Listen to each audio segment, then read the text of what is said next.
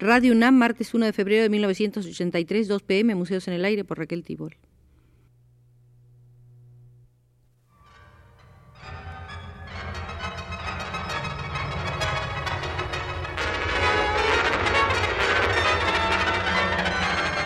Museos en el Aire.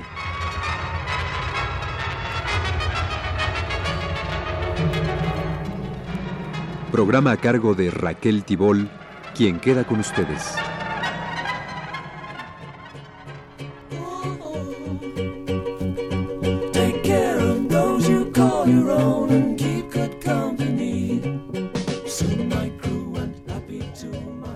Estimados amigos, iniciamos hoy una serie de visitas al Museo Internacional del Periodismo, donde será nuestro guía nada menos que Alfonso Reyes, quien se ocupó en varias épocas de su existencia de la historia y los problemas de esa apasionante profesión, el periodismo, sus orígenes, su desarrollo, sus tragedias, sus éxitos, sus fracasos. Comencemos, pues, por la sala de Inglaterra, donde John Chamberlain puede ser considerado como el abuelo de los periodistas ingleses. Este John Chamberlain era el corresponsal de Sir Dudley Carleton, embajador del rey Jacobo I. Las cartas de John Chamberlain pintan la vida londinense a principios del siglo XVII. Como él, había otros escogidos entre la gente de letras para mantener informados a los gobernantes de sucesos y rumores. Claro que este género epistolar se confunde con los albores de la literatura política moderna, pero no solo la correspondencia oficial, también la privada fue portadora de noticias. Por ejemplo, cuando los ingleses triunfaron sobre los franceses en Azincourt en 1415, hubo cartas de noticias, cartas de inteligencia, en fin, un gran movimiento postal. También en Inglaterra circularon unos romances que daban cuenta de los últimos acontecimientos patéticos. Género similar al de las aleluyas, tragedias y relaciones de España y al de los corridos de México. Ya para 1622 comienzan a circular en Inglaterra pequeñas crónicas impresas, se les llamaba novelas o corantos, e imitaban unas publicaciones que habían comenzado a circular en el continente. Los corantos eran unos simples papeles de noticias sin la menor pretensión de comentario editorial. Las más de las veces se reducían a traducciones de las noticias continentales. En el siglo XVII, la prensa inglesa tuvo dos enemigos natos, la Iglesia y el Estado. La Iglesia teme que la prensa propague errores. Al Estado le amedrentan las probables incitaciones sediciosas. Los corantos fueron prohibidos hacia 1641, pero le sucedieron los journals o semanarios de noticias que se compraban por algo menos de dos reales. Se llamaban libros, pero solo constaban de 16 páginas. Entre los nombres que solían adoptar abundaba el del mensajero celeste, Mercurio.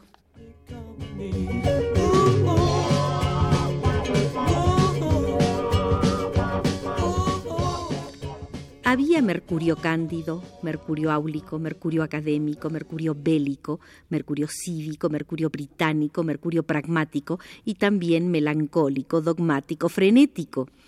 Todavía en el periodismo, Francia y Chile tienen sus mercurios.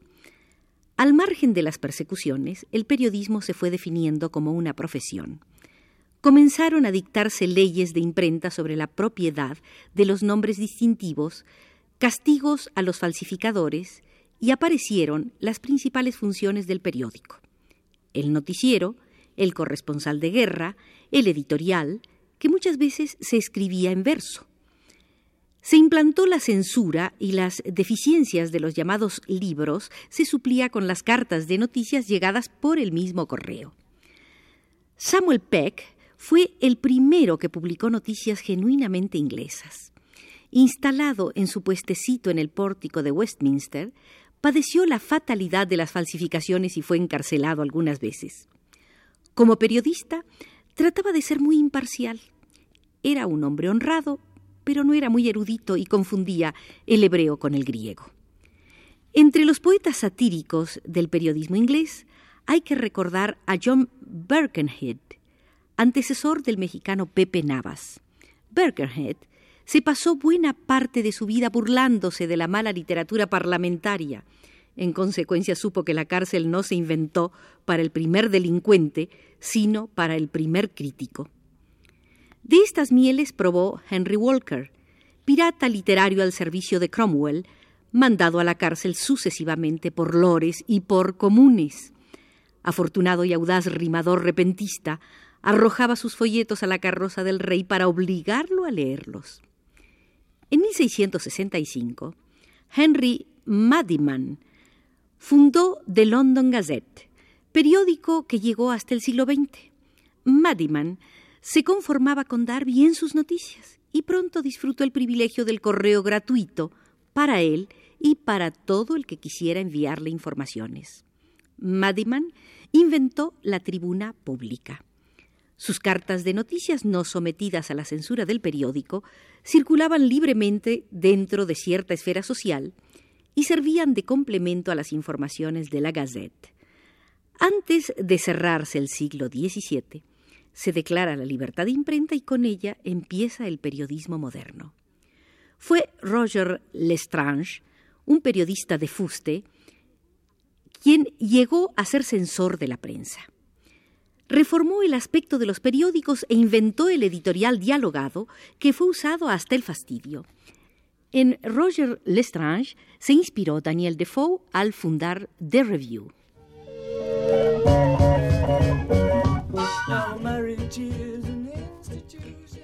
Reflexiona Alfonso Reyes. No cabe duda que el destino de los periodistas se parece al de los embalsamadores de Egipto cuyos servicios todos reclamaban y todos consideraban como preciosos, pero de cuyas personas se alejaban todos con cierto horror. Así, desde que aparece el periódico, se le busca como al pan cotidiano, pero al periodista, a poco que se descuide, se lo enjaula. Periodista de transición entre el siglo XVII y el XVIII fue justamente Daniel Defoe. Sí, el autor de Robinson Crusoe el fundador del periódico The Review y posteriormente de un periódico mercantil. En 1731 Defoe se quejaba de que lo perseguían y lo traicionaban. No se sabe si los políticos o los acreedores.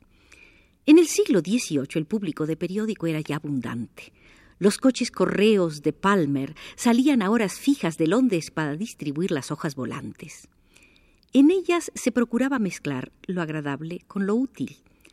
Aparte del desarrollo de la simple información, los mayores periodistas de esta época fueron en Inglaterra verdaderos literatos, ensayistas dedicados a exponer opiniones sobre todas las cosas y por lo general humoristas. Swift, Addison, Steele, Johnson, Goldschmidt. Los suyos ya no eran ensayos sedentarios, sino ensayos en marcha, literatura combativa y plenamente movilizada. Las humanidades sin sentido común, Addison las ponía en la pluma de Tom Folio, un imbécil ilustrado creado por él. Swift, el autor de los viajes de Gulliver, inventó para el periodismo una nueva agilidad polémica antes desconocida. Fue imitado durante todo un siglo. El periódico The Spectator inauguró una nueva situación de libertad para la prensa. Cuando las cámaras prohíben la publicación de un sermón, salía The Spectator reproduciéndolo en sus 14.000 ejemplares. A mediados del 18, la dignidad del periodismo había alcanzado en Inglaterra su mayor altura como género literario. Faltaba que reflejara toda la complejidad social de la época nuevas condiciones materiales y espirituales permitieron transformar fundamentalmente al periodismo en el siglo XIX. Un periódico de dos o tres mil ejemplares era ya una fuerza considerable por aquel entonces. Pero al acabar el siglo pasado, las tiradas ascendían ya a cincuenta mil o más. Hacia 1800 había en Inglaterra unos 250 periódicos, Setenta años más tarde la cifra se acerca a 1600. En el año 1782 se publicaba un periódico por cada 110.000 habitantes. En 1821, uno por cada 90.000. En 1832, uno por cada 55.000. Antes de 1814, solo se podían obtener 750 impresiones por hora, a menos de usar varias máquinas simultáneamente. Pero cada máquina necesitaba una colección especial de tipos. En adelante, mediante la aplicación del vapor, se obtienen 1100 ejemplares por hora. Y mucho, mucho más. A mediados del siglo se inventa la prensa de cilindros y se comienza a emplear los rollos de papel. A fines del siglo XIX estas máquinas rendían ya 25.000 ejemplares.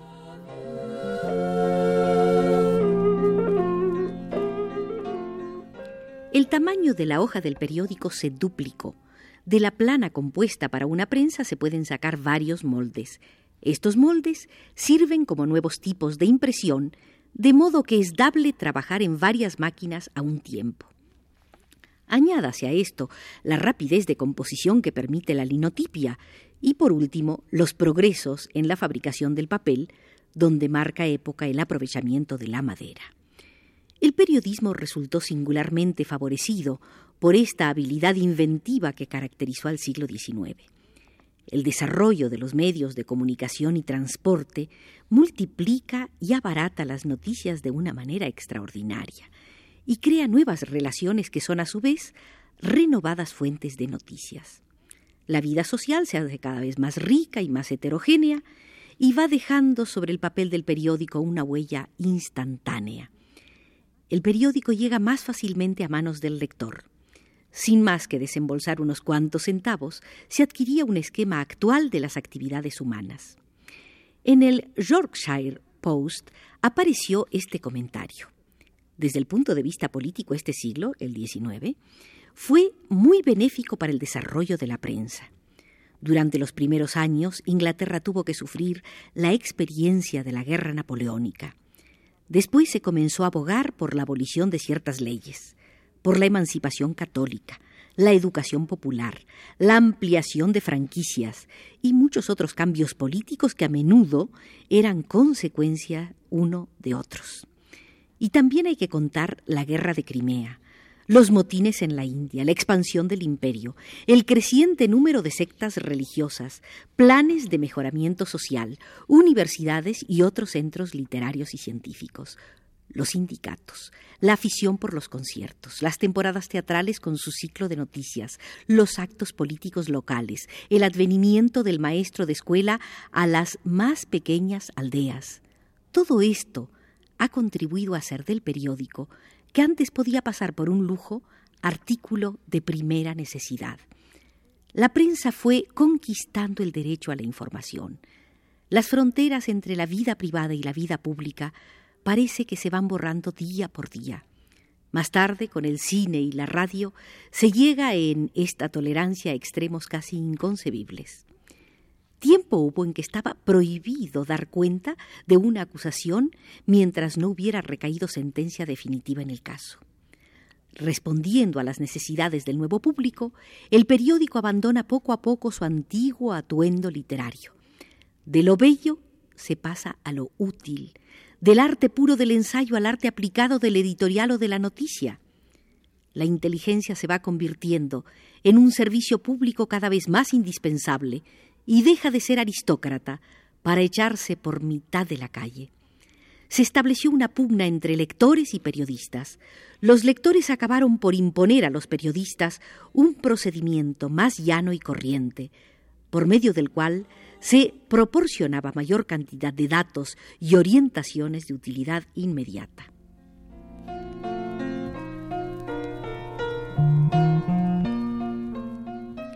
En el Museo del Periodismo hemos visitado la sala del periodismo británico.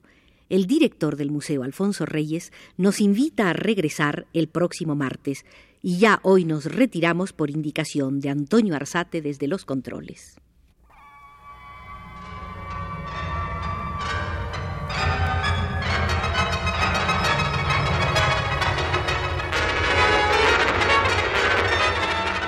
Este fue Museos en el Aire.